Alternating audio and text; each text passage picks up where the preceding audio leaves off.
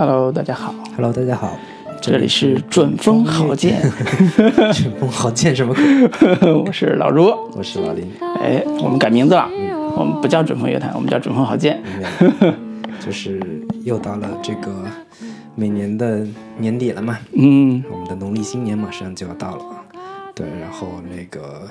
每年年底我们都得这个总结一下，然后这过去的一年我们都干了一些什么，我是。们都经历了一些什么，然后我跟老罗一块儿都总结了我们的二零一七年，感觉自己这个进步不大，收获不多。对，然后都觉得还是应该好好的反思一下，反思一下对我们的这个二零一八年应该怎么怎么样度过一个这个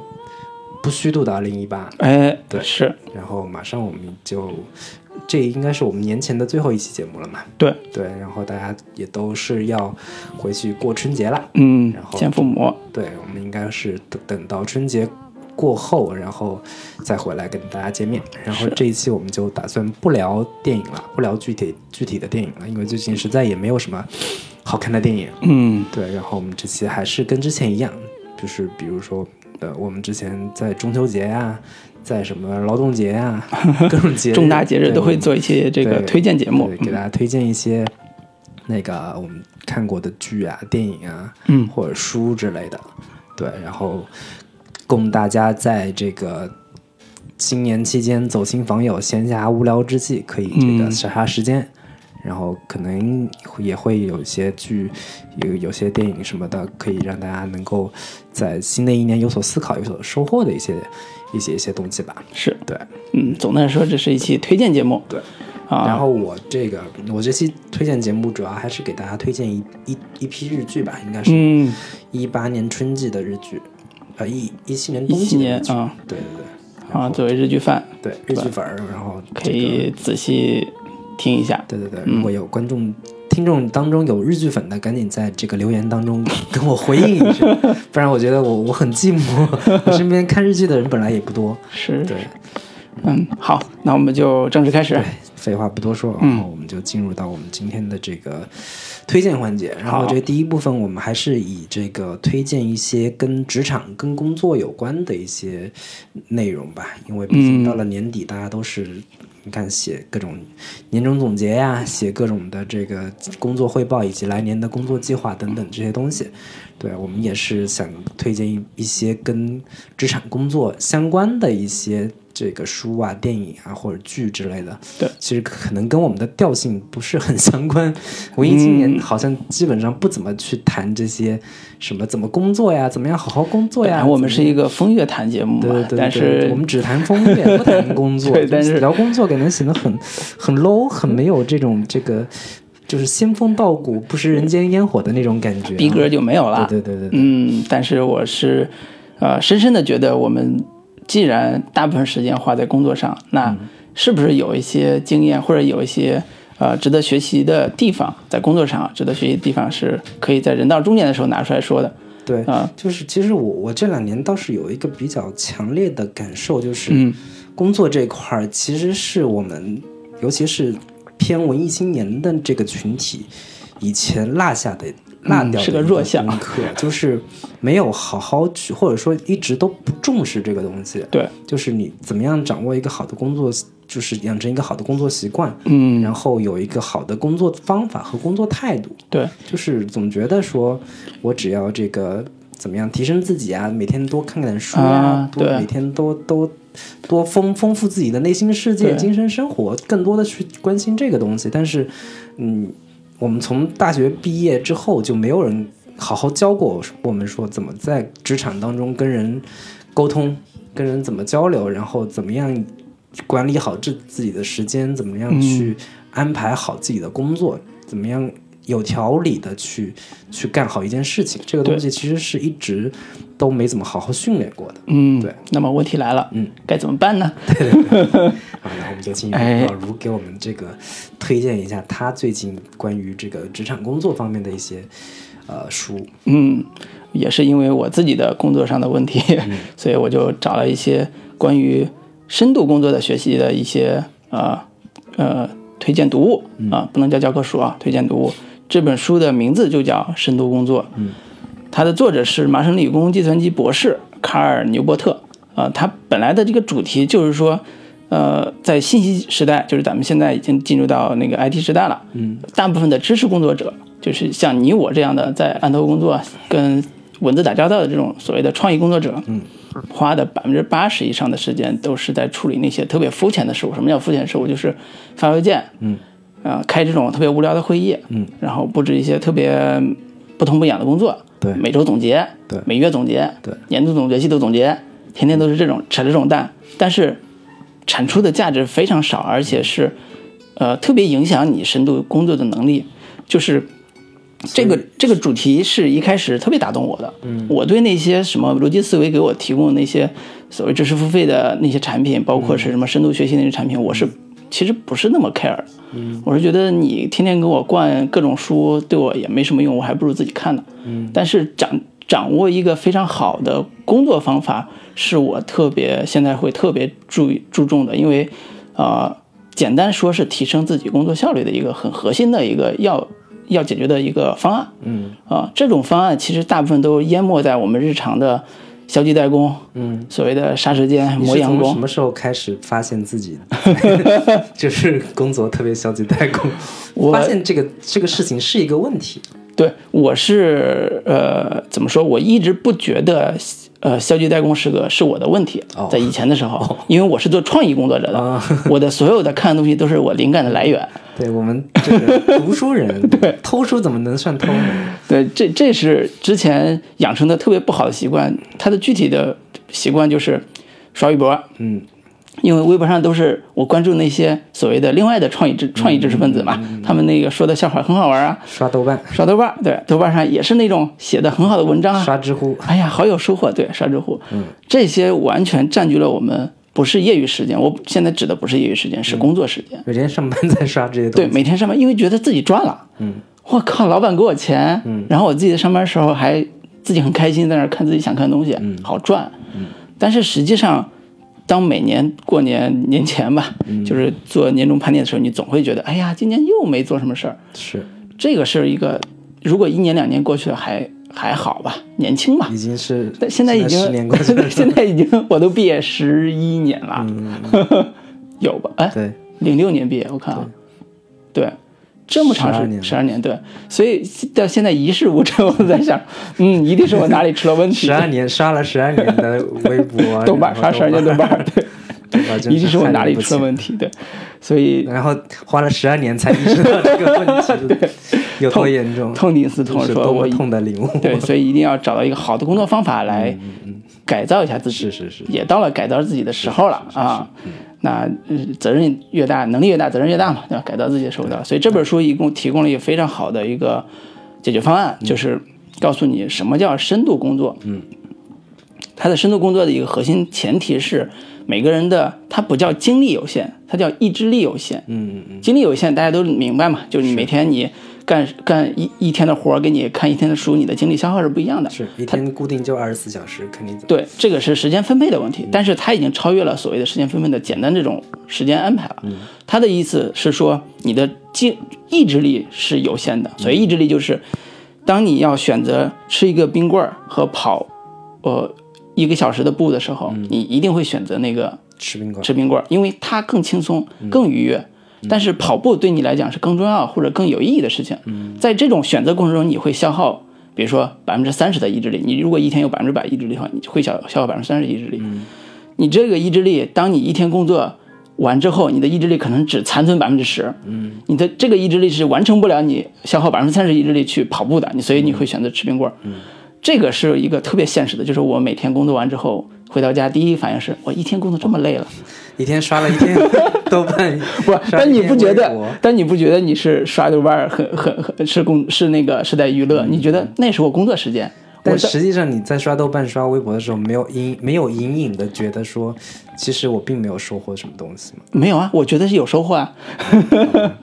所以你才能刷十二年。对 对，所以这个是这个是它的一个核心点，就是你的意志力消耗是呃可以算出来的，就像时间算出来一样。然后当你存在这个轻松和困难两个事之间的选择的时候，你的你不由自主的就会选择那些很轻松的事情，所以会逃避那些真正对你有价值有意义的事情，无论是在工作时间还是在你的。叫什么业余时间都是这样的。现在好多书都会推荐说你在业余时间好好利用你的所谓碎片时间去学习，但是这个实际上成果也是非常小的，因为你的专注度非常弱，你可能只能看十分钟的小说，你就会去刷微博，是。刷朋友圈，所以你的意志力是还是在不停的被打扰，专注度非常差。所以这本书其实在一开始就会给你提一个非常明确的概念：什么是深度工作？嗯它深度工作的意义到底在哪儿？嗯啊。这个我就不用再多说了，这个大家都明白了。是我刚才讲的前边所有我的问题都是这个反面教材。嗯，那么，呃，他，呃，这个书里边其实一个呃特别特别呃呃解决这个问题的办法，呃提了四大点啊。第一个点是工作要深入，所谓工作要深入，就是你在工作时间的时候选什么事情去做。嗯，比如说我们日常工作里边发邮件啊、接邮件啊。去处理那些特别琐碎的事情的时候，会消耗大量时间。每天把自己工作时间安排的很满，但是未必有效果。尤其对我们这种人来讲啊，就是偏呃文案工作的，那最核心的就是你要找到一个当下最重要的事情去去做。很多人对这个事情理解可能不是那么清晰。什么叫最重要的事情？嗯，就是你要用一整块时间去产最大产出的时间。常见的这种方法就是分成。四块嘛，紧急、重要、紧急不重要，然后呃不紧急、不紧重要和不紧急不重要。但其实这个本身分类是没有意义的，对，没有价值的，因为你分不清哪个重重要哪个很多人是分不清什么是重要的事情的。所以这本书里边他会给你讲，在你看来什么是最重要的事情上有哪几个维度去选。嗯，其实比较简单的是。你不要为老板去工作，嗯，你也不要去为某一个所谓的，呃小的，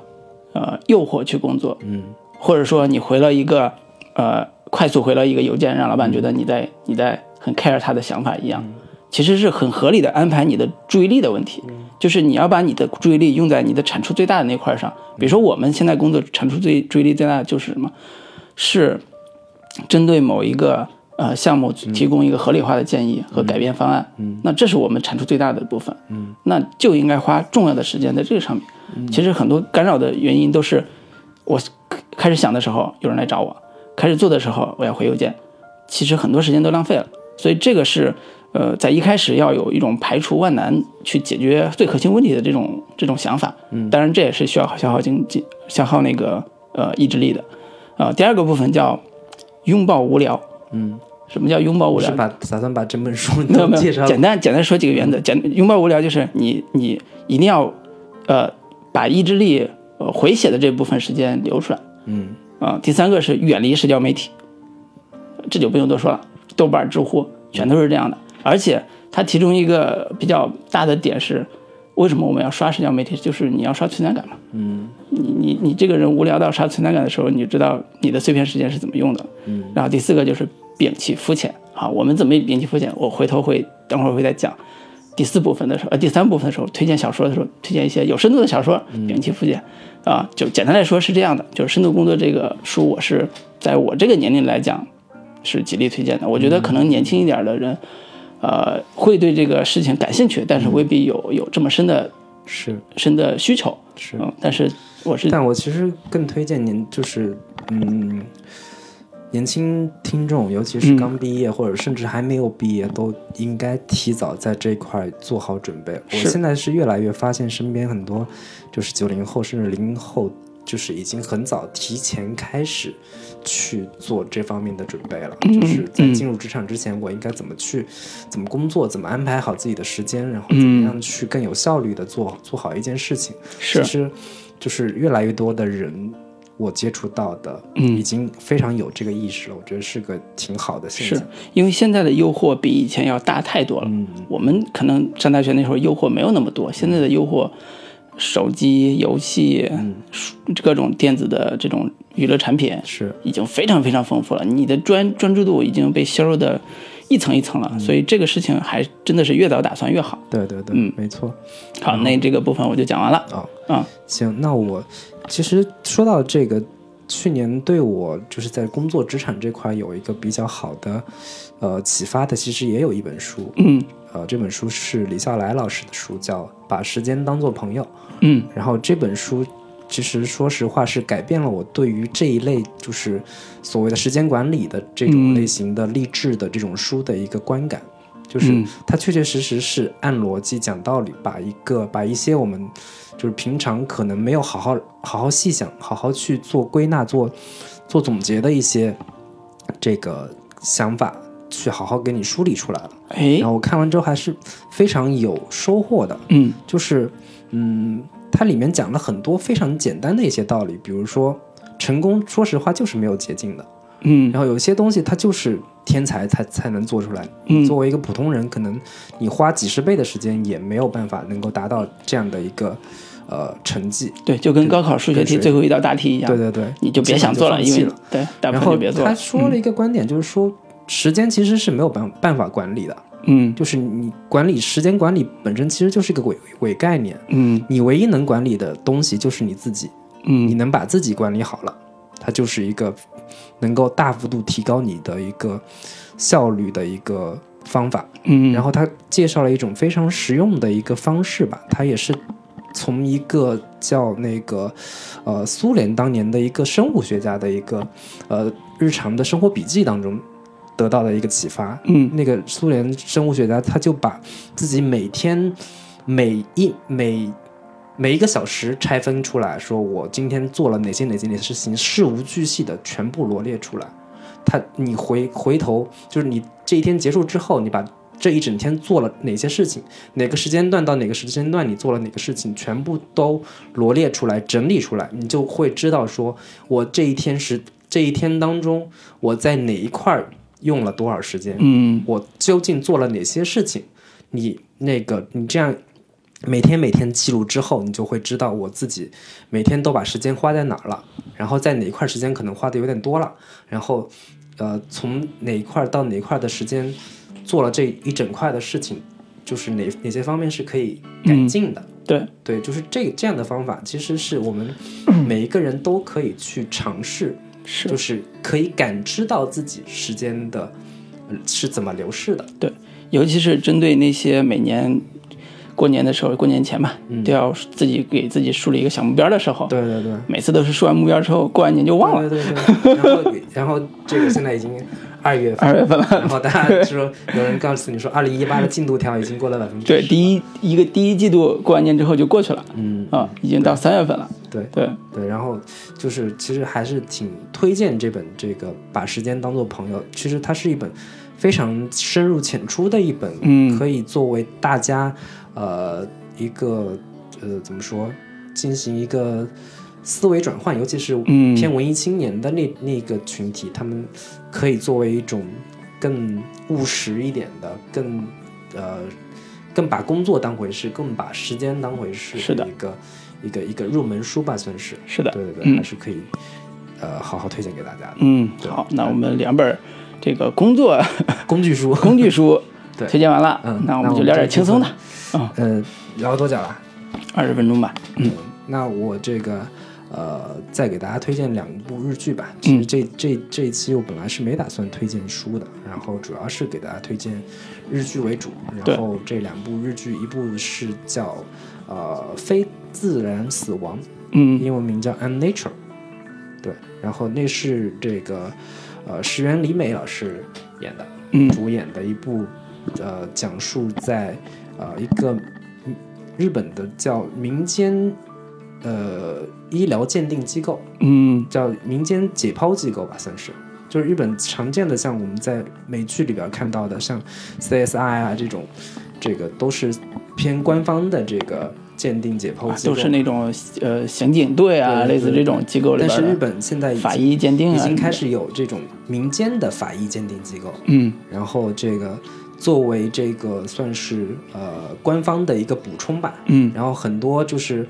比如说呃家里有人呃发生案命案了，然后家属对于这个案件有一些疑点的，哦。会把疑把这个尸体拿到这个民间机构进行解剖，所以还是一个职场剧，对，嗯，还是一部职场剧。嗯，这个这个石原也是讲职场的。对这部剧，这个我看完之后最大的感受，这个这部剧最大的看点其实就是石原小姐姐，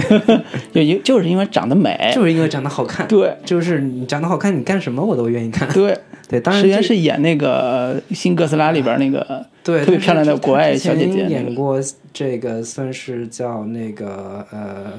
朝五晚九啊啊。那个是霸道和霸道和尚爱上我然后之前也也有演过一部职场剧，叫做这个河野月子校对女孩，啊，对，都是都是偏这个职场一点的。然后更早之前演过这个巧克力职人，嗯，就石原小姐姐是属于这个越看越好看，越长越好看的那种。甜美，对，也是属于这个人气直逼新垣结衣的嗯，一个这个大家都喊喊老婆的那种 那种那种 对。女明星，对。但但是她这个剧里边，石原是在里边演一个解剖医生，嗯。然后在她在里边是呃这个算是里边就是作为法医这个这个层面的一个呃从业者比较少的一个女性形象，嗯。所以她其中里边有一集着重在讲说这个她的女性身份，在她作为法医解剖的时候的一个呃困扰吧，因为她她被要求上庭去作证的时候，就是对方的律师就。那个拿她女性这个身份来做文章，是说你这个女人就比较容易情绪化，然后在在做解剖的时候，可能有有做就会做一些不是很客观的，不是容易受情绪影响的这样的一些判断。嗯。对，然后这个剧里边也有，就是挺多是在讲说这些解剖案件背后普通的日本人的呃普通的情感究竟是什么样子的，嗯，就是还所以它是每集一个单元故事，每集一个单元故事，然后这个呃背后有一个隐隐的一个主线，就是他石原石原里美的一个同事，叫是井浦新演的，然后他这个角色背后似乎隐藏着一些这个多年之前的一个案件，就是他的一个恋人死了，然后被拿拿到解剖台上解剖的时候，就是那个他的那个同事亲自解剖自己的一个女朋友，嗯。他，是好虐呀，对他打开之后才发现说，原来他这是我就是我我女朋友，嗯。然后这个他已经死了，他究竟是怎么死的，他完全不知道原因，对，嗯。然后这个整个剧就一集一集讲下去了。其实说起来，我另一就是有另一个话题还挺挺感兴趣的，就是我最近看了一部呃这个杨幂老师演的叫《谈判官》的剧，哎，新上的一部国产剧，国产的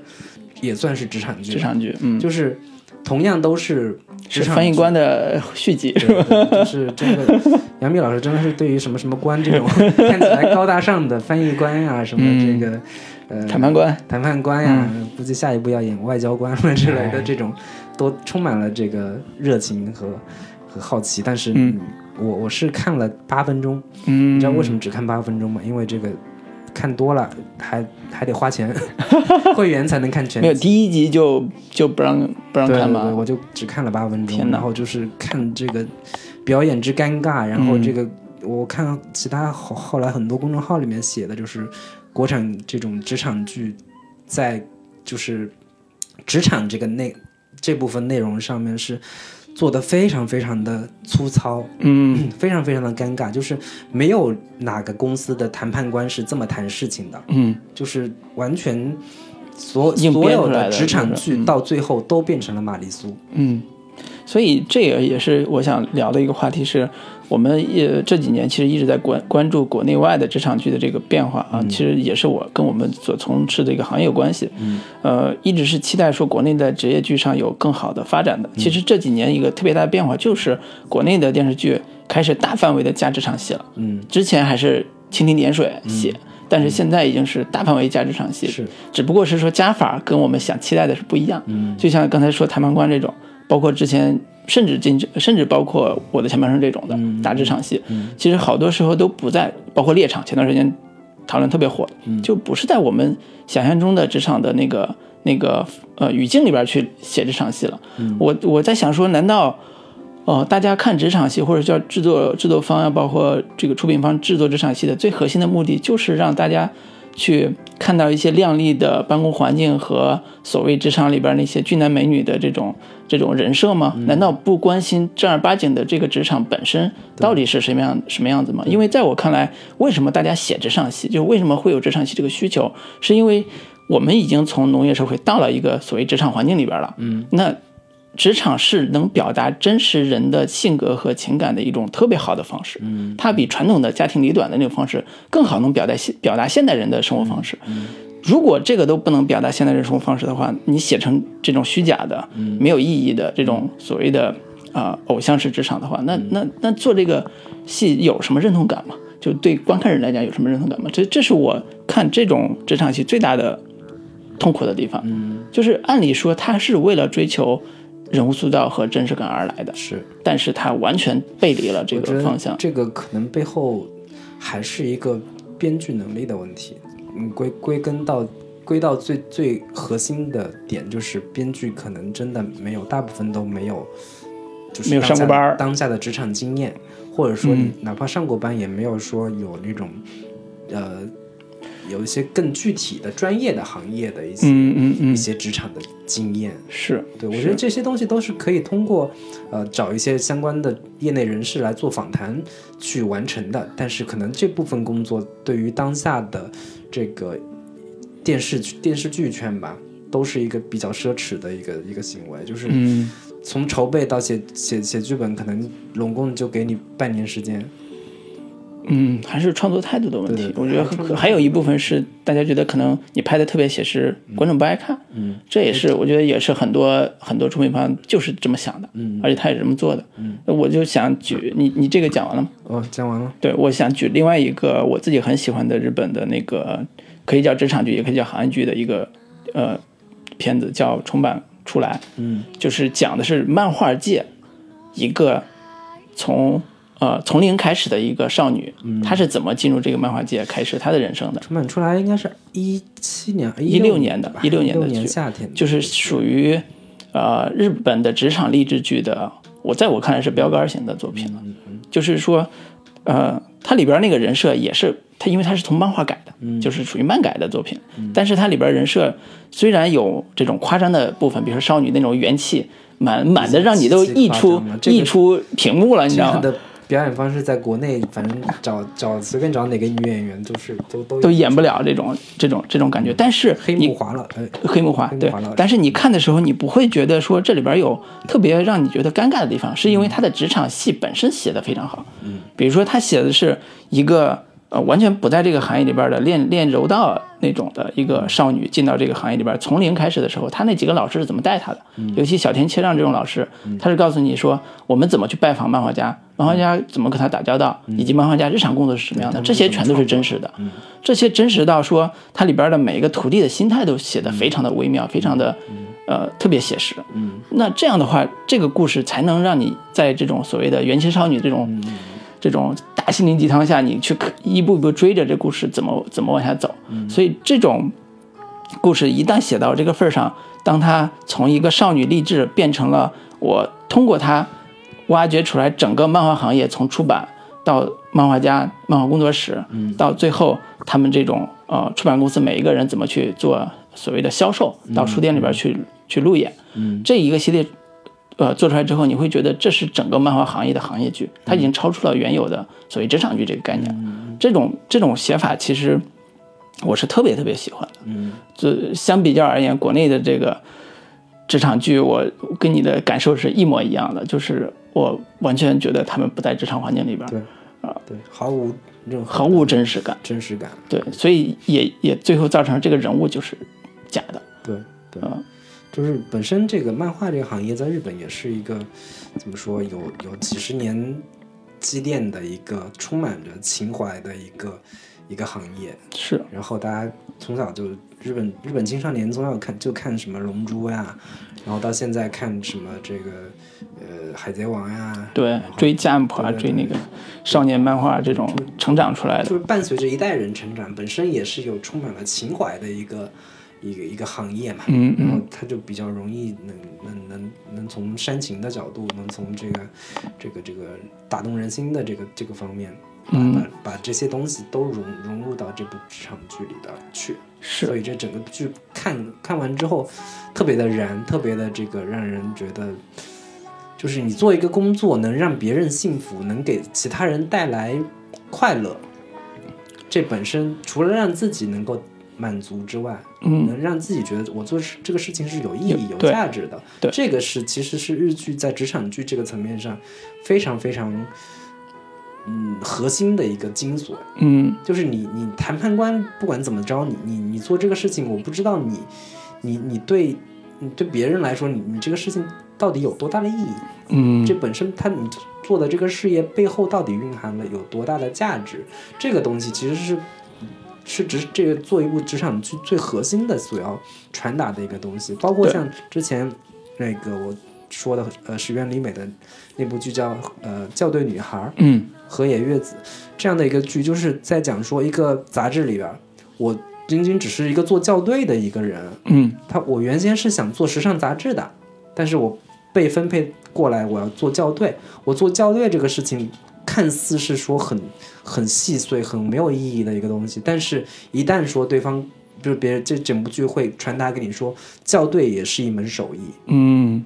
就是我看这本作者给给到我的书稿，我要校对它所出现的每一个名词，它的这个实际含义是什么样的。然后小说家写的这个故这个故故事的场景，如果是有现实背景的话，我的我得去实地看看，说这个桥的。这个视线能不能挡住？然后这个人物站在、站在这里能不能看到那个东西？这些东西我一定要实地去这个叫叫叫自己检验过之后，然后我再放到这个书里边去，然后让读者看到是一个非常准确的、非常经过验证的一个东西，然后来说我这个工作其实是充满了这个价值的，对然后是给给给给这个读者是带来这个保证的一个、嗯。一个一个一一一一项事业。对，所以好的职场戏，呃好或者好的行业剧、职场剧，都是能表现出来职场的，你可以叫职业的魂的东西的，嗯嗯就是会被它里边所，呃，有的你可以叫匠人精神也好，或者叫执着精神也好，带来愉悦感。嗯。对，这个是比仅仅谈恋爱要带来的愉悦感要更打动人的，至少在我看来是这样。是，嗯，对，那我们这部分就先聊到这里，好的，然后我们再第二部分再聊一些别的事情。对，第二部分我们还会继续推荐，呃，各种各样的好看的剧。嗯，好的，那我们给大家先给大家来首这个歌叫《Saturday Gigs》。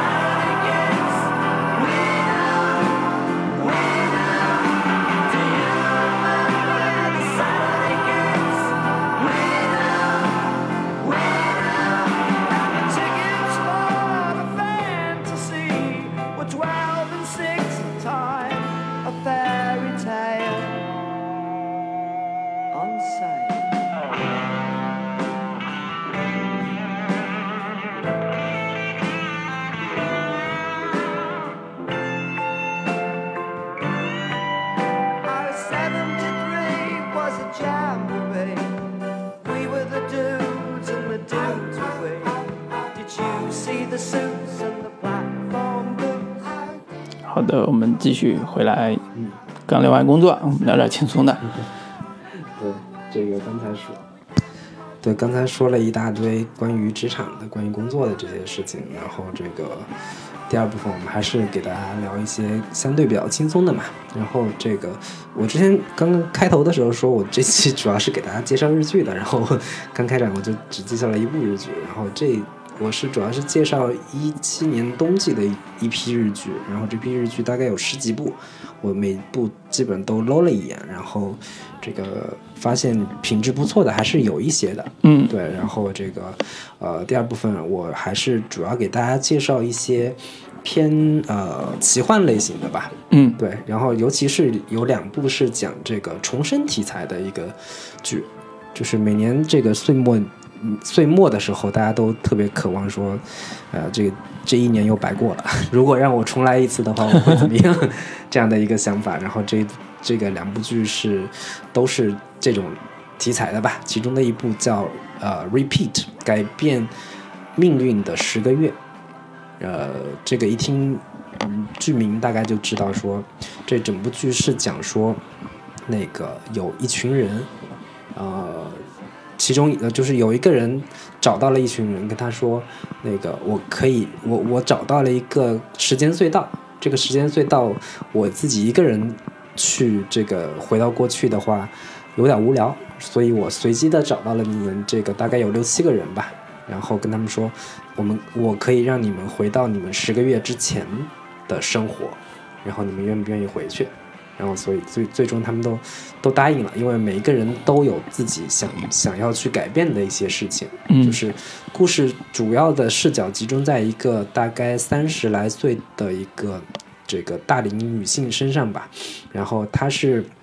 那个原先是找了一个男朋友，找到一个男朋友之后，本本来这个忽然有一天男朋友把她给甩了。跟他说，原本在在十个月之前，我是想要跟你求婚的，但是在那一天你就因为工作各方面的事情耽误了，没有来，所以这个导致说我在之前呃遇到了一个女同事，然后慢慢的就跟人跟跟跟她产生了一些感情。这个借口好敷衍。对，就如果他他们的意思是说，如果我在那一天我们我我跟你见面了，然后跟你求婚了，我在遇到那个女同事的时候，我就不会有想法了。我就我就安踏踏实实的要跟你在一起。嗯。然后有了这样的一个设定之后，这个算是女主吧，就说我我我我要回到十个月之前，嗯，我看看能不能挽回这段感情。挽回挽回这段感情。然后节奏很快，第一集的时候，她就回到了这个十个月之前，并且成功的挽回了她这个这个男朋友的心，然后、哦，对跟他求婚了。然后故事里边也还有大概六七个其他的人，他们各自都有一些自己这个想要去改变的一些事情吧。然后有的人说我这个大概打算呃靠靠赌马，因为我看过十个月之后的一些这个赌马的这个就是开开盘的一些结果嘛。我回去之前之后靠这个赚钱，还有的人是说我回去之后想要买房子 等等的这在北京还是可以的。但是最后就是这个故事隐含着一个这个悬念点，就是说，呃，这个人找到这几个人回到十个月之前，其实不是随机的，嗯是这这些人这些事件之间其实隐含着一些隐秘的联系。嗯，对我大概就看了两集，我觉得这个故事还是呃可以值得追下去看看。有钩子，钩子 有大钩子。钩子看看着还不错。嗯然后另一个也是呃这个呃重生类型的叫《致命之吻》。嗯然后呃这这部剧的话，呃首先演员阵容上颜值比较高，嗯主演叫山崎贤人。如果就常看日剧的话，应该会比较熟悉，算是呃经常演一些漫改剧，号称漫改小王子。然后这个、对，然后这个主角其实是一个日本的这个所谓牛郎店里面的牛郎。就是公就是男公关这样的一个身份，然后他小时候他带着自己的弟弟去到爸爸，就是爸爸当船长的那个游轮上，嗯去玩的时候，不小心发生了一场海难，然后这个原本可以把弟弟救出来，结果没没能救出来，弟弟就失踪了，也不知道是在海难中死了还是怎么样。然后他自己活下来了，活下来之后，他就在一个牛郎店里面当牛郎，然后在里边这个每天就是过着纸醉金迷的生活，然后完全不和呃其他的女性发生真感情，但是非常会讨女孩子欢心的那种这个一心只为了赚钱，只为了往上爬这样的一个人。嗯然后结果有一天，就店里来了一个这种算是富豪的富豪家的千金小姐，然后很快就要继承百亿家产的那种那种女孩儿，然后长得也也挺好看的，是是最近的一个日本比较新人的一个演员叫新木优子演的一个女孩儿，然后她就说我要费劲，我就是无论如何要我得把这个女孩儿给搞定，然后我就可以这个从此过上这个人上人的生活了。然后这时候，呃，故事的发生背景是在一个平安夜，然后 忽然这个平安夜的时候，就有一个穿着圣诞老人服装的女孩儿出现在他的身边，然后只要一见到他，就立马扑上去把他给亲一口，亲一口之后他就晕倒，然后时间又回到了这个，呃，他回回去的时间是随机的，大概都是呃几天前。或者一天前、两天前这样的一个一个设定。对，然后就是每次这个他追那个女孩稍微有一点起色的时候，就忽然出现那个穿圣诞礼服的女孩，然后就把她亲亲一下，然后就回到了之前，就是不断的在在这个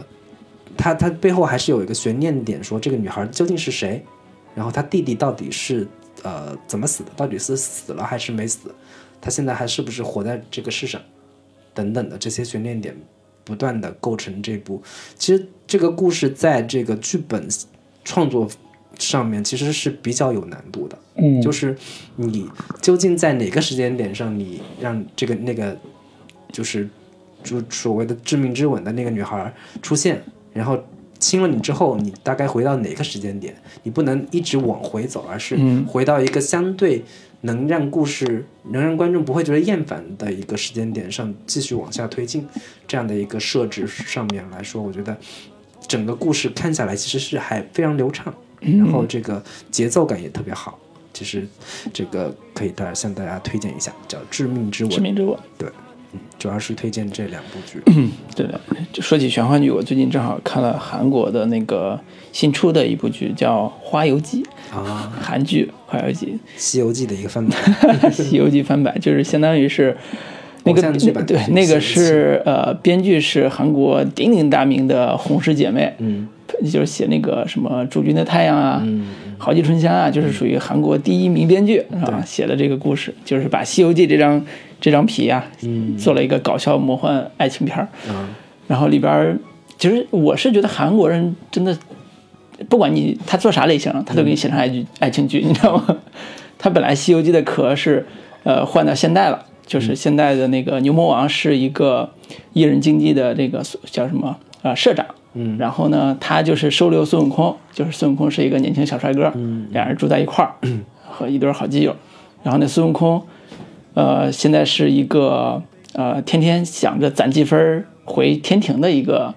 呃降魔师，嗯嗯就是没事儿就打打怪，打打就是人间有很多妖有那种什么鬼魂什么的，收收收收活儿，然后攒够积分之后，他可以申请去回到天庭，就不在这人间待了，嗯，就是这种人设。然后这时候呢，早年他们在多年前遇到一个小女孩，产生了一些瓜葛。小女孩长大之后，他们才知道这小女孩是唐僧的化身。嗯然后孙悟空就跟唐僧，最大的噱头就是这个孙悟空跟唐僧对孙悟空、唐僧之就开始产生一段爱情故事。一个这个女孩儿，对，然后这个这个故事其实特别无厘头，但是你看的时候，你不由自主的会把自己对《西游记》所有的想象，再把它带入到这个故事里边嗯，做一个新的类型嫁接。对，然后这种超级娱乐化的这种这种这种玄幻设定，呃，只能说这个中国的西游故事已经深入整个亚洲人民的骨髓了，不单是日本人翻拍，嗯他们韩国人也翻拍，。然后日本人那日本那版也是唐僧是个女的，对，我觉得这种行为真是六小龄童老师肯定 一定要投诉的。气死了都。其实那个之前做那个网友片到电影的时候，那个时候万万没想到电影里边不是有唐僧西西天取经那一段情节吗？嗯当时教授是想说，哎，我的唐僧可以请赵薇来演。嗯，赵薇不是女的嘛，然后她不是以前演过那个《少林功夫》那个那个对光头造型嘛，觉得那个还挺好玩的，嗯，让她来演，合同都签了。后来广电不同意，广电说你怎么能让唐僧就是作为一个其实是有真实人物嘛，对就是他是有你可以叫小说人物，也可以叫真实人物，他是有人历典型的，而且是特别这个厉害的一个历史人物。对啊，你怎么能这样呢？所以就是要拍大王玄奘的这样的 一个，对所以让让黄晓明老师演的这种主旋律，对，所以就就就就不行啊！就娱乐本来是一个喜剧片儿，就就没办法，就就就就改成陈柏霖。然后由此就想到赵丹老师说的那句话 对，文艺：“管太死。”对，文艺管得多，就是肯定呃长不了，就类似那个话吧。嗯，就说文艺文艺的事情让我让叫管得太具体，文艺没希望。啊，对，管得太具体，文艺没希望。就是说，你这个这种事儿，你不要操那么多心，行不行？这本来是一个娱乐向的东西，而且它又不是那种嗯所谓的伤风败俗的东西。嗯，呃，就是其实还是挺佩服。东西，对，其实很佩服的是韩国现在这个现在这个创作气氛，就是我《东游记》我该做什么做什么，呃，《花游记》该做什么做什么，我该批判历现实的这种历史题材的电影啊什么的，我还能继续拍这。算什么呀？这个我我是我是前两天看了一看了一部韩国电影叫《铁雨嗯，对，》，那个就是属于幻就是政治政治预言或者政治幻想类型的一个剧吧，就是说那个北朝鲜发生政变了，嗯然后这个这个我们的这个三胖同志。要要来对对对，南边儿。是被被这个被劫持到了这个南边儿，嗯然后这个究竟该怎么办？嗯然后这个两边就是世界大战一触即发，嗯，然后究竟应该如何处理这样的一个一个一个故事？是。对这种这种尺度，你你你你还说？还是可以做的。对啊对啊所以这种片子你不觉得有个特别好玩的点，都是开脑洞嘛？对。就玄幻的点，你不管架空也好，穿越也好，回到过去也好，回到未来也好，嗯。它都有一个特别真正让你觉得好玩的点，都在于开脑洞。对。你得满足一下大家对于现实生活庸常的日常生活的这种这种对呃好奇心没错，啊，对，然后，嗯，说到这里，另外一部日剧其实也可以推荐一下，嗯。可能这个评分也不是很高，然后这个关注的人也不是很多，但是对于漫画迷来说，其实是呃比较有知名度的。这个剧的名字叫做《狂赌之渊》，狂赌，赌博的赌，哦。是一部赌博题材的一个校园剧，哎呦，非常神奇。它是一个非常非常中二的一一部这个漫画改的，嗯然后已经有有动画片了，然后这个这次是真人版，呃，然后主要讲的是一个贵族学校，然后里边的学生不是这个商界精英的这个儿女，就是这个。呃，政界的一些人的子女，就里边的人都特别特别有钱，非富即贵，反正。然后，然后这个学校里边最盛行的活动就是赌博，赌钱，他们赌赌什么呀？赌各种类型的，什么猜猜这个二十一点，啊，甚至是猜大小啊，嗯，然后这个种种的，只要呃什么俄罗斯轮盘、嗯。梭哈什么，只要这个呃只要能赌的都拉斯维加斯赌场有的，他们这儿全有，老虎机什么全部都有。哦，然后这个学校里边儿，呃，论资排辈，就是赌的赌技越高的人，这个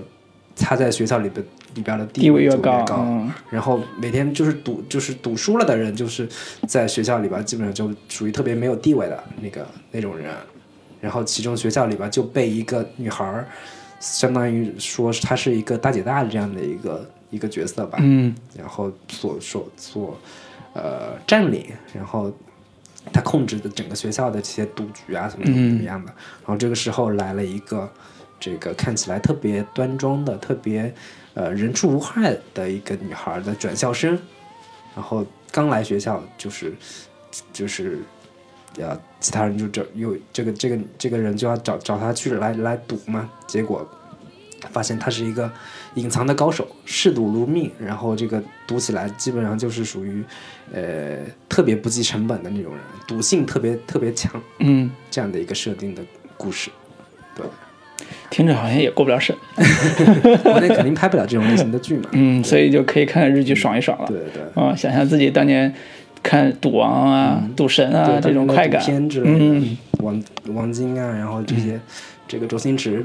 拍的那些赌片嘛，对对，感受一下。是。嗯，那还有吗这部分你还有其他要推荐的吗？没有了。嗯，行，那我们这部分就先聊到这里。好，我们还有最后一部分推荐。呃，给大家带来一首歌。嗯，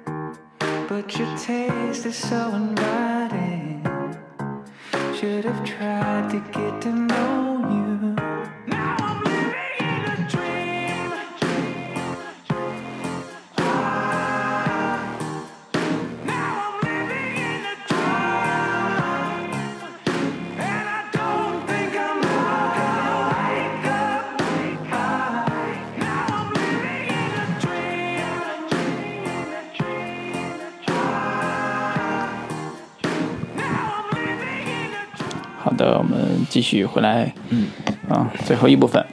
我们继续推荐点儿好玩好看的。是的，那李老师，呃，那第三部分这个上来，我给大家推荐一部比较奇葩的、比较神奇的一部剧，嗯，叫做《女子的生活》。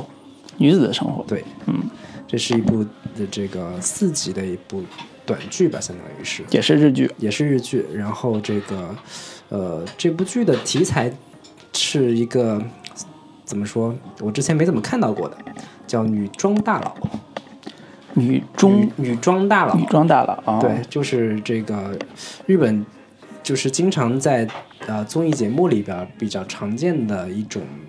呃形态吧，就是一个男生喜欢穿女装，然后哦，这个以女性的身份和生身份来生活这样的一个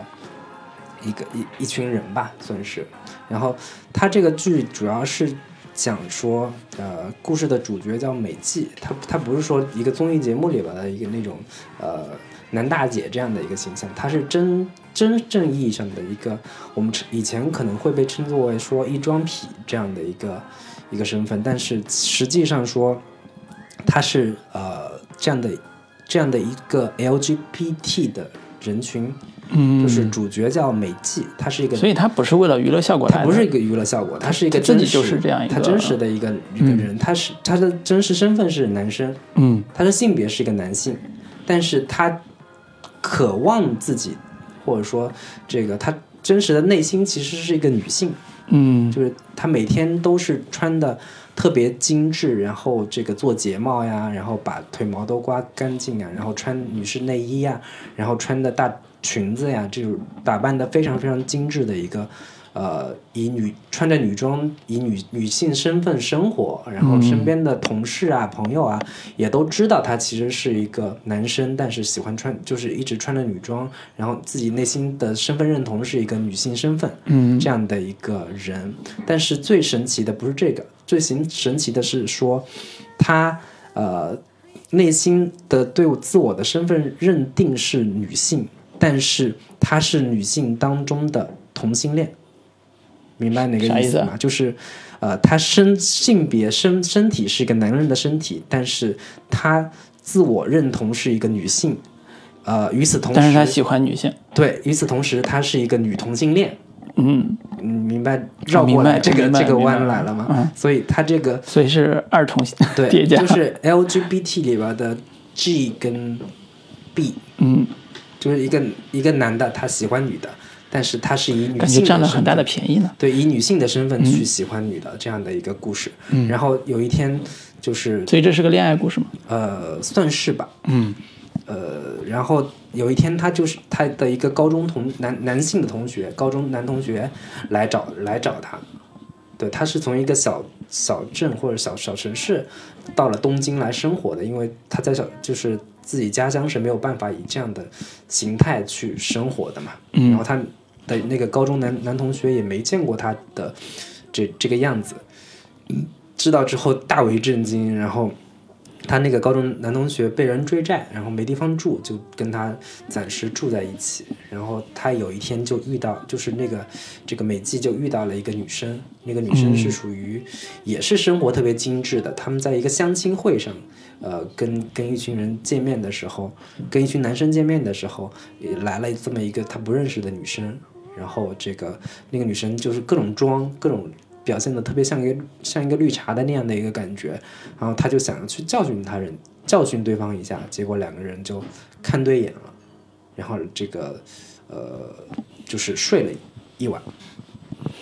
对这个技术细节就不想了讨论，会对对会可以大家看一对，下。回回头可以大家具体再看一下。但是这整部剧完全不是以猎奇或者说以这种所以是个文艺片儿，呃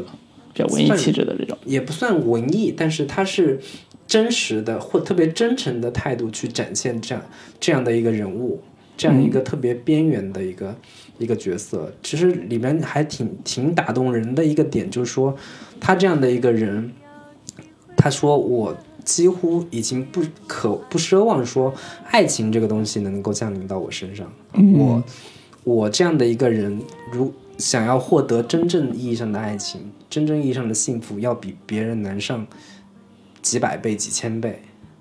我没有人会，就是几乎没有人会接受我这样的一个一个身份设定的一个一个一个一个一个状态。嗯，对，然后就是他还是挺挺挺写实的去展现他这样的一个人物的人物的身份跟心态吧。这个是非常少见的，对，没几乎没听说过的一个人设。呃，其实有，其实有，其实，在比如说这个像那个李银河老师啊，他他你多关注到他的这些一些研究的东西，你就会大家大概对这样的一个群体会有一些基本的了解。嗯嗯，不不想多说了，因为李银河的情况还不太一样。对对对。啊啊，对，对，然后这个这个算是一部我我我今年看完之后还挺有这个感触的一部剧吧。嗯嗯，然后它题材也比较独特嘛。然后另外也是今年看了两，就是这这一季里边又看又看了两部相对偏呃日常一点的、偏生活一点的剧吧。嗯。然后一部叫做《总感觉邻居家的生活更幸福哎，》，听起来特别特别日本的名字为什么总是这么长？是因为日剧最近是 有有就这几年吧，一直都有几大潮流，一一种叫催婚剧，嗯。一一种叫催孕剧，就是日本这两这两年其实是这几年都是有一个词叫少少子化，对，就是基本上年轻人不愿意生孩子，然后不愿意结婚，嗯，不愿意谈恋爱这样的，然后每年都就是每一季的日剧都会有好几部是讲以这个为题材的，嗯。然后这部剧就是一个以催孕为为核心的一部剧，嗯。然后就讲说这个他们有几对不同，呃，代表不同育儿生育观念的家庭吧，在一个算是叫互助式的那种公寓，就是大家共用一个呃院子，共用一个这个天井，相当于这样的一个、几户人就一栋楼，几户人分别住在围在一起的这个四合院的感觉的这个、这个房，就是现在日本比较流行的一种居住形态吧。然后这个呃主主演是松山研一跟深田恭子老师。深田恭子这两年已经开始演各种嗯这个妈妈妈类型的这嗯。这种剧了，然后他俩算是一对嘛，比较呃普通的那种，就是结了婚之后特别想要有有孩子的那种呃普通的青年男女，然后但是发现说这个他们可能有不孕不孕不育的问题，尤其是啊可能问题出是出在这个青年公子身上，对，然后隔壁的另一对是已经有了两个女儿的这样的一个家庭，然后这个他们这个观念也比较传统，就特别说，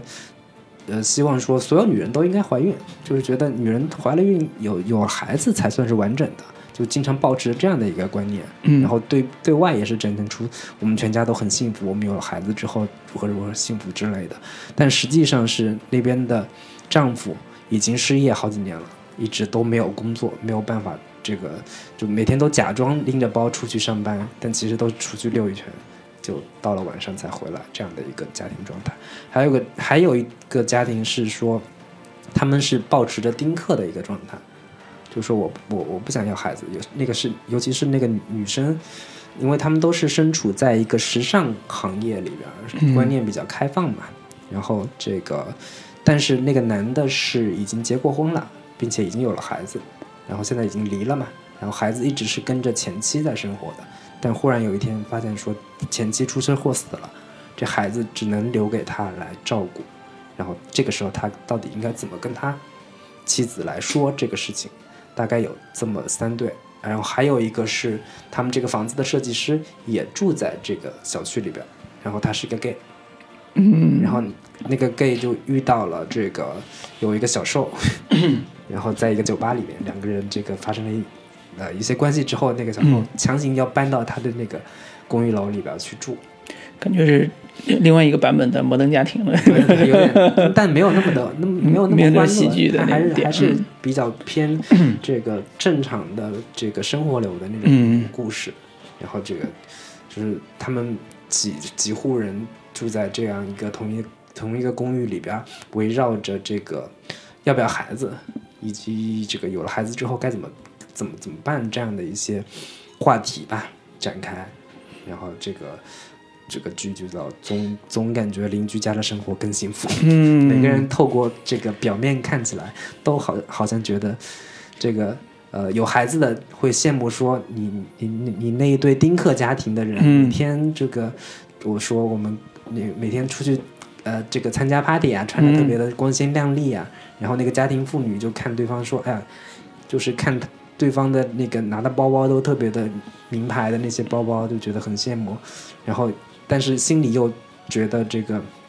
表面上要争一口气，说我还是有觉得女人要有孩子，有孩子之后才能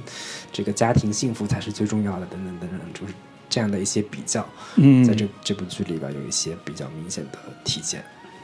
感觉日本人特别喜欢探讨这种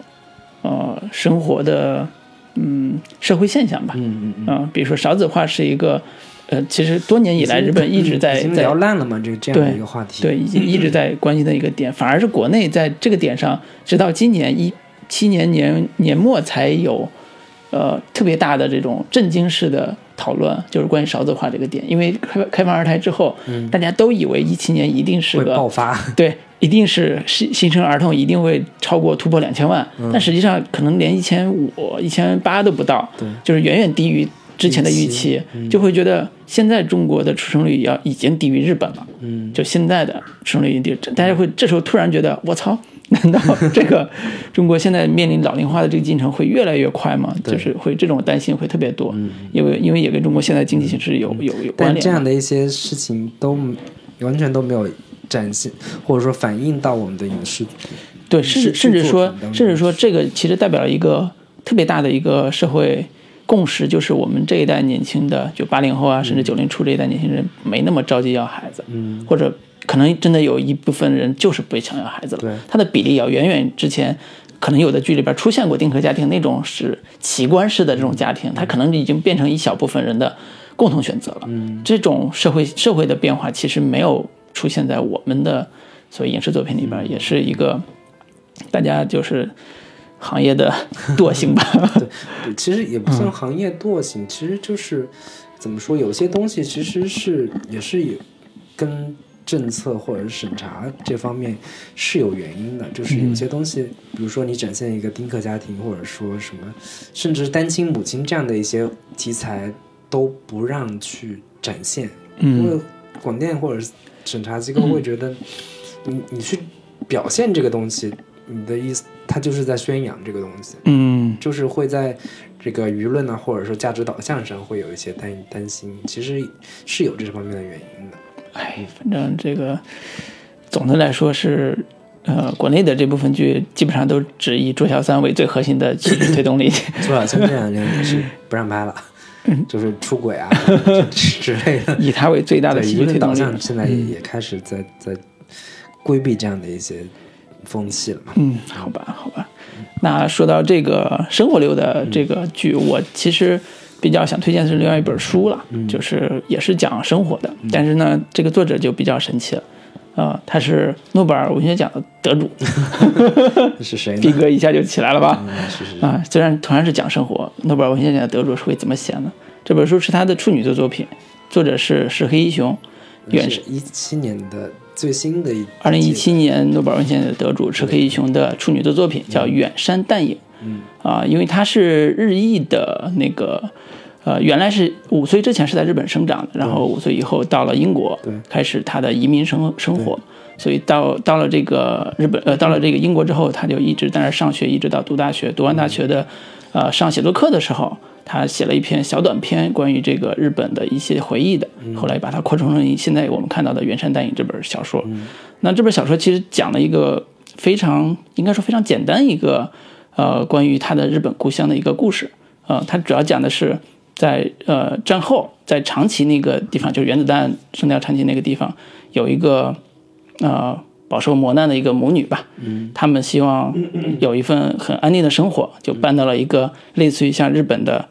呃，叫团地的那个地方，团地其实是日本有点像宿舍楼，就是家属宿舍楼的那种感觉的地方。对，就是之前我们聊过的《比海更深》对里边他母亲住的那这样的一一个建筑，其实就是日本的，就是相当于是我们九十年代的廉租房 国企，呃，不是，其实不太像联动房，就是九十年代我们国企家属家家属院儿的那种感觉眷村那种感觉。啊，是对，有点有点那个感觉，对对对对。然后呢，呃，这里边儿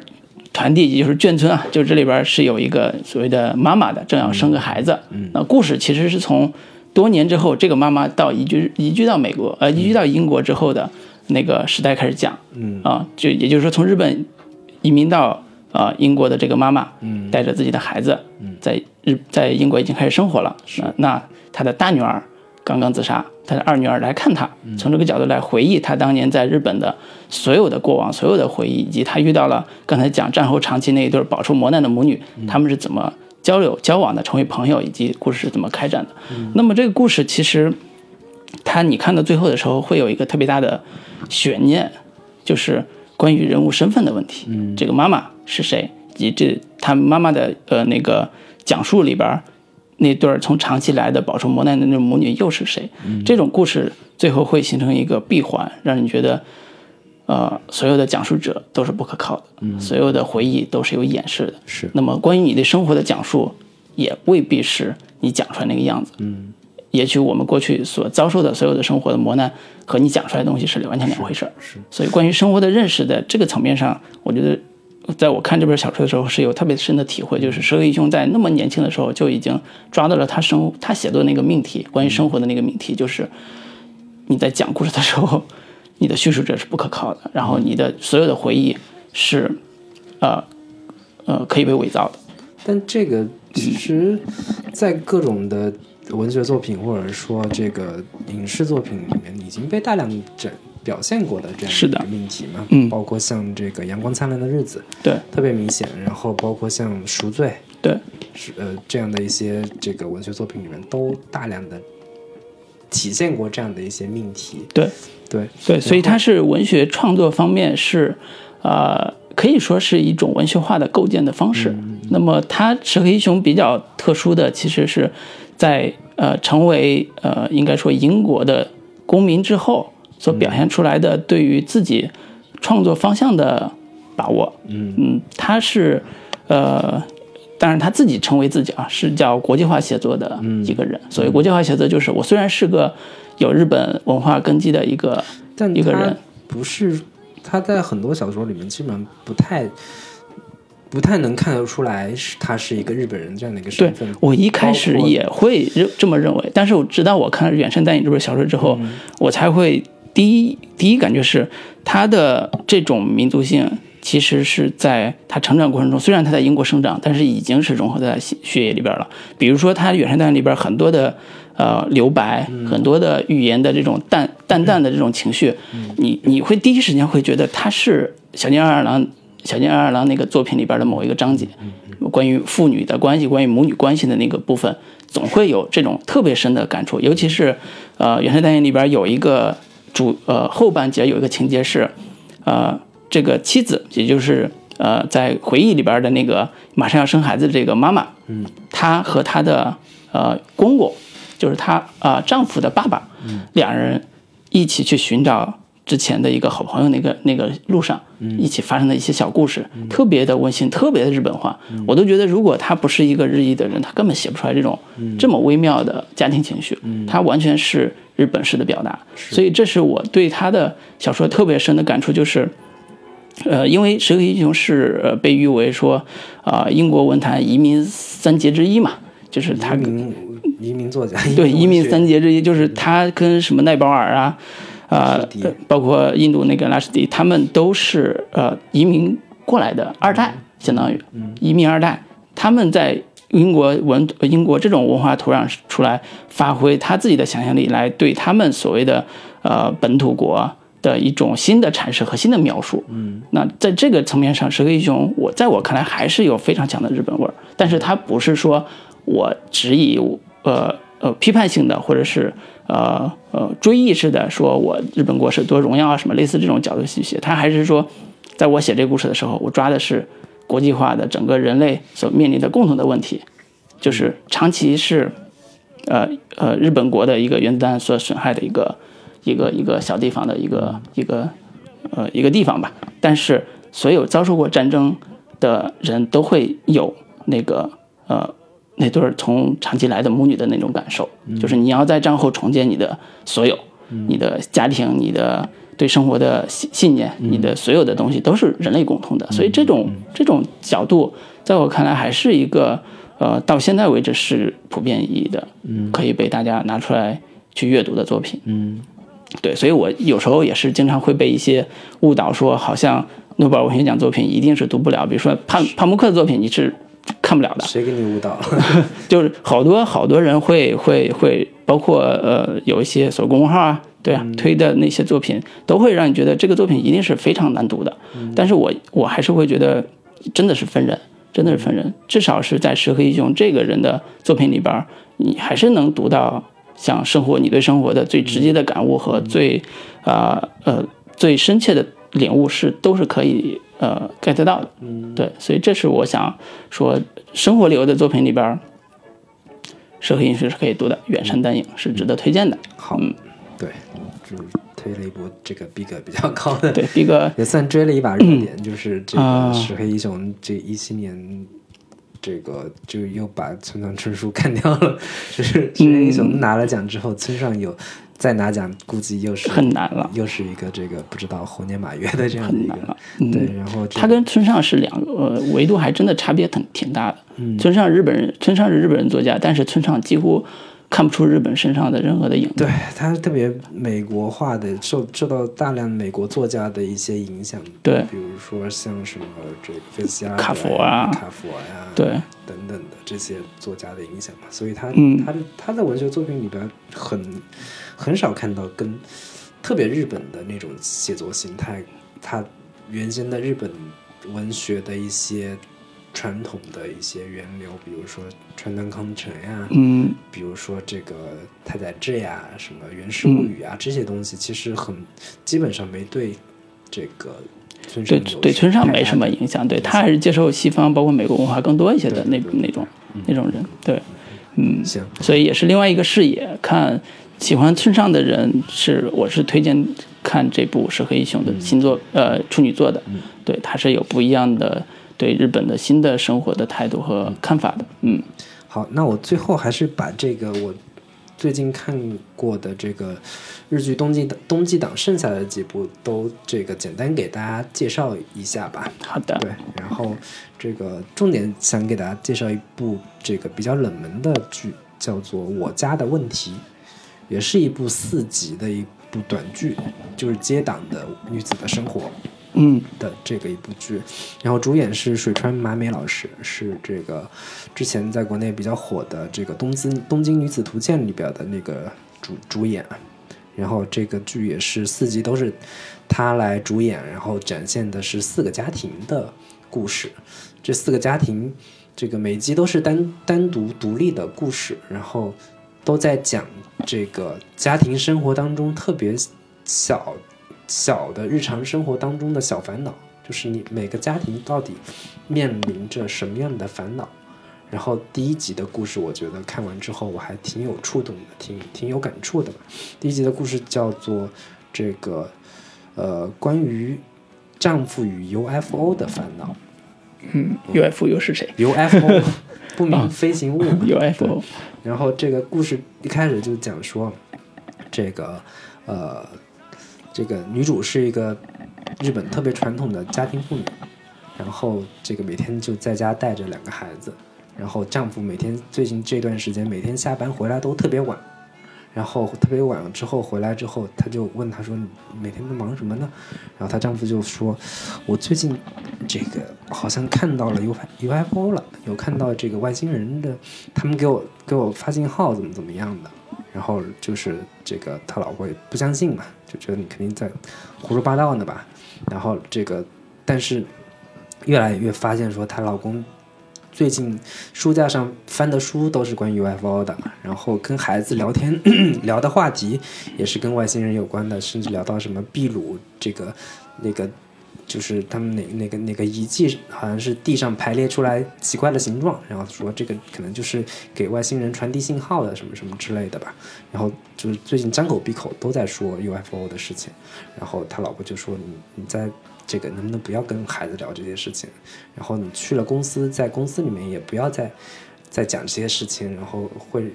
让公司其他同事觉得你很奇怪，嗯，对吧？但是她老公就坚信说，我确实看到 UFO 了。然后甚至是说我在那个我每天回家这个路上经过的一个小湖边，我我我我第一次看到 UFO 就是在那里看到的。然后说的这个有鼻子有眼的，他老婆就反正也就当那么一听嘛。但是后来越听越觉得有点奇怪，然后这个有一天。这回到回到回回家的路上，就经过她老公说说过的那个湖边，然后就去看了一眼，说这地方好像是他们第一次见面的时候，第一次认识的时候，这个嗯约会的约会过的地方，然后他就就在那里看了一就是呃回忆了一下这个之前的一些生活，然后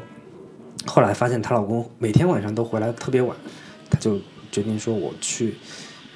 跟踪她，我看看她，她到底都都都干嘛了？然后这个跟踪她之后，看她老公下了地铁，就又到了这个湖边。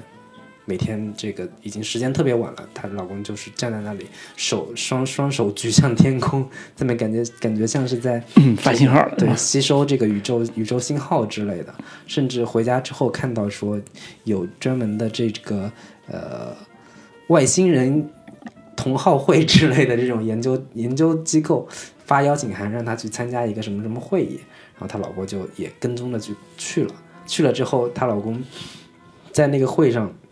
发现说，原来那是一个跟什么这个灵修有关的这种身心灵之类的这种这种研究会。她老公在那边特别认真的提问说关于什么宇宙啊、暗物质啊什么这些东西，然后说对方说你好像来错地方了，我们这个是关于外星人跟我们的幸福生活之之间到底有什么样的关系之类的一个研究机构。然后她就老公就特别失望就走了。然后她这个这时候女主就一直去跟踪她，跟踪老公，然后调查发现越来越不对。这这整个整个故事一直都在展现一种特别嗯、日常现实生活的压抑和嗯平庸的日常生活当中，嗯她老公每天在上班的时候各种打就是打电话呀，忙得焦头烂额，然后叫到被老板叫过去骂呀，然后说这个你这个设计图。改的怎么怎么都不对，然后她老公就说这不是我是按照你的意思改的呀，改了好几稿，说那那这个她老板就说那也是因为你没有领会我的意思，没有理理解我的意图，你才会好几稿都没有通过等等等的，反正就是典型的日本这个上班族每天极端压抑的这个生活状态。然后他老婆就去这个呃问他同事说他最近的工作工作这个工作内容怎么样啊之类的。他那个同事就告诉他说，你老公最近的这个工作压力特别特别巨大，因为因为这个老板出了一个什么什么事，这个失误，所有的这些这个呃错误都让你老公来扛，所以他最近这个压力特别特别特别特别大，然后这个怎么怎么怎么样的，然后他老婆忽然就是开始反思说，我原来对我老公的生活，对我老公的这个工作状态那么的不了解，我完全以为他能把所有的事情都扛下来这样的一个。一个一个一个想法，嗯说想不到他也也有这么多这个自己承担不了的事情，但是又没有没有办法跟他说嘛，对。然后他回到家之后就决定说，今天晚上我要假扮外星人，就穿了一套这种外星人的，就是银光闪闪的这种，就是呃像像锡纸一样的这种衣服嘛，然后头上戴着一个那个小球球之类的，然后跑到那个湖边，就说那个她老公那那天晚上正还在那个湖边，在那在那接收宇宙信号的时候，他就说那个我是从 M M 星来的什么什么什么什么谁，然后是那个呃，我命令你马上把工作辞掉。然后她老公说：“哎，你不是那个谁谁谁吗？你你该不会你你你该不会是我老婆吧？”然后那个那个那个那个女孩就说：“我是借用你老婆的身体向你传传达了这个我们 M N 星人给你的一个什么什么信号，你赶紧这个从把工作辞了。”然后那个她老公就说：“工作辞了的话，那怎么生活呀？”然后那个呃，她老婆就说：“我可以出去工作。” 然后他那个忽然意识到不对，说不对，那个你老婆可以出去工作，反正就是最后啊是一个非特别温馨的、特别呃治愈的一个结尾，大概也就二十多分钟。嗯然后这个整个故事，呃，从头到尾就是讲述一个特别细小的吧，特别特别日常生活的那种很很微妙的关于夫妻之间的，然后关于呃这个每个人的日常究竟嗯该如何去逃离。每天你面对面对特别大的生活压力、特别大的工作压力的时候，这个就是我我当时看完之后有一种心有戚戚的那种感觉，你 也就是想假扮一个人，人到中年之后，他他特别渴望有一个逃离当下生活的的一种状态，就是说就是不然逃离开工作和怎么会有那么多中年男子，就是下班之后在地下车库一直坐着不愿意上楼这样的一个状态？就是嗯。这个男子也是说，到了三十多岁之后，四十岁之后，发现说我的生活这个一片平静，没有任何的波澜，但是我又那么渴望说我是一个独特的，我是一个这个呃超级英雄也好，我是一个跟其他人不一样的一个存在，所以他嗯。不停的给自己制造一个呃假象，制造一个信念，就是说我是一个独特的人，我是一个外星人是要找我的，我是可以看到外星人的，我的频频率是跟外星人能够连在一起的这样的一个一个一一一个人，所以他每天在那个河边给自己不断的给自己这样的一个呃心理暗示讲讲心理、心理上的暗示吧。对，我觉得也是挺已经压抑的被逼疯的状态。有点 有点那样的感觉。嗯对对对这个这个听起来挺惨的。对，挺有，但但最后结尾还是挺有意思的，挺、嗯挺挺挺治愈人心的吧。虽然它哪怕说是一个鸡汤，但是最后的这个落脚点，或者说我我是个人挺喜欢看到这样的一一种一种类型的作品，就是真的展现日常生活真实的人生状态但是又、嗯又有一些嗯清零的，能能在日常生活当中有一些跳出来的东西的，嗯这样的一些作品，对，嗯，可能真的是欣赏的点不一样。我是不太欣赏这种 这种类型的。我给你推荐一部嗯同样类型的，我认为觉得好玩的作品啊，就我愿意看的作品，嗯叫《这周老婆出轨了》。啊，这这这个是呃一六年被呃其实是零七年的一部日剧，嗯叫《老婆这周出轨》。嗯然后呢，一七呃一六年的时候被韩国翻拍了，翻拍的叫《这周老婆要劈腿了》，嗯，就是基本呃翻拍的这个细节都是一样的，就是情节都是一样的，主要是讲有一个男的，嗯。一个丈夫，他呢有一天在妻子手机上发现了，手机短信上发现了妻子和外遇对象约好去旅馆开房的那个事情，嗯。然后这个男的就丈夫就很崩溃，崩溃之余就在那个社交网络上发求助帖，就这个就豆瓣求助帖吧，打个比方，就是月亮小组什么的发求助帖，然后呢，就是网友们积极献言献策，就是说跟你分析这个事儿怎么回事儿啊，这个故事那个你的短短信里边透露出哪些信息是需要那个什么的，但是这故事在这个大情节开始之后，其实一直在探讨一个呃一个问题，其实在说丈夫重新在思考他的妻子和他的家人之间的这种区别，就因为工作压力太大了，嗯，老公呢天天很忙，回到家之后也不愿意说话，跟妻子的相处也非常的少，也不愿意跟妻子有更深的情感上交流。其实老夫老妻也没什么更多交流的。那这个时候妻子就出轨了，嗯，但是呢，只是说他短信上看到是他们约了去酒店，所以丈夫得到了这些网友的这种分析和帮助之后，他就终于决定说，在他们相会那一天，我要去，呃，他们开开馆开旅馆的这个这个叫什么地方，我去看一下。其实也不是捉奸那种那种地方，他其实更多的在这个过程中，更多的是反思自己，在整个婚姻状况中，他扮演的角色和他自己所尽到的这个义务和责任有没有尽到，以及他哪些地方做的不够好，所以他妻子才会这样。当然里边还会有另外的一些呃情感关系的探讨，比如说有个律师的那个女的，她的老婆她的丈夫出轨了，那她就当她得知的第一刻起，她就知道说我要怎么做。首先我知道我要怎么跟他离婚，我要怎么通过我的方式去拿到我应有的财产。嗯，这种是现代女性最干练的方式去完成这个事儿了。嗯，那这种不同的对于婚姻的态度和解决方案，其实是这个戏里边也在探讨的。所以它的名字虽然是叫“老婆这周劈腿了”，它其实更多的探讨的是家庭婚姻里边妻子和丈夫的角色的问题，尤其丈夫这个角度去反思这个问题。最后当然是他们丈夫通过自己的努力和妻子关系越来越好，越来越融洽。但是最后有没有答案，那这是这个剧要要探讨的。也许没有，也许有。对，所以我我是喜欢看这种大设定的。嗯简单说是大钩子，老婆这周出轨了，然后对各种，所以现在对于这种大钩子的剧有点审美疲劳了，嗯就是反正大钩子的剧基本上我能，我看到开头我能设想到结尾大概是什么样子的。我是现在嗯。越来越喜欢那种特别淡的淡淡的，嗯。对，就是好像好，就是它这个东西有解读的空间比较大，嗯嗯。好像可以这样子去理解，好像又可以去那样子理解，然后又有一点这种嗯，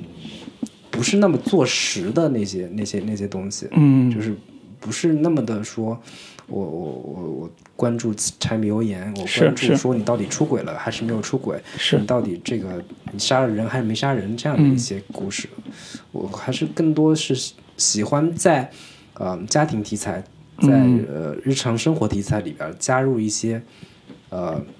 软科幻的，这样一点、呃这个所以我一直刚才你说那故事，我一直期待是真的有外星人来。真嗯，他就是在结尾的时候说嗯会有一点这个天这个月亮表面会有一个貌似有一个外星人在在 向他们招手对对，在在划过这样的一个一个嗯影像，然后他老婆说，哎，我是不是这个我最近也太累了，没有这个嗯没有休息好怎样的，但是没有去落实说这个到底是不是真的外星人，嗯。到底她老老公有没有看到外星人这样的一个事实都没有没有对，所以他更强调的是，因为这个事情给他们家庭带来的改变嘛，对。嗯就是必须要做变化的那个，因为危机已经产生了，只不过怎么处理这个危机还没有想清楚。对对对。对，嗯。嗯，挺好。嗯，这个我要推荐的基本上就是这些了。啊，好，嗯好，那我推荐的部分也结束了。好，那我们这期节目就这样愉快的结束吧。对，在二零一应该说是二零一八年的年初，同样也是在二零一七年这个春节之前录完最后一期是的，这个推荐节目。嗯，哎，不容易啊。好吧，废话不多说，我们就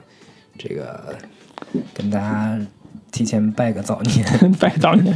感觉要到春晚的时刻了。好，新年快乐，嗯，好的，新年快乐，一八年见，拜拜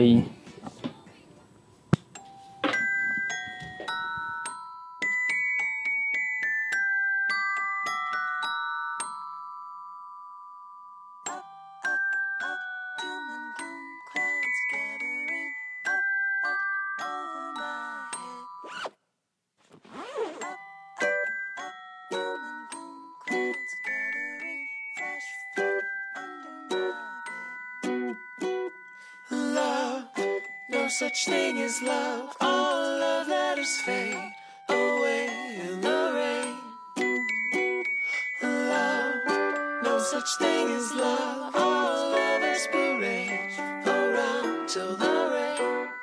The curtains though the sun had given up. My blackened heart was next in line. Waste my day away just staring at the ceiling. My memories keep can't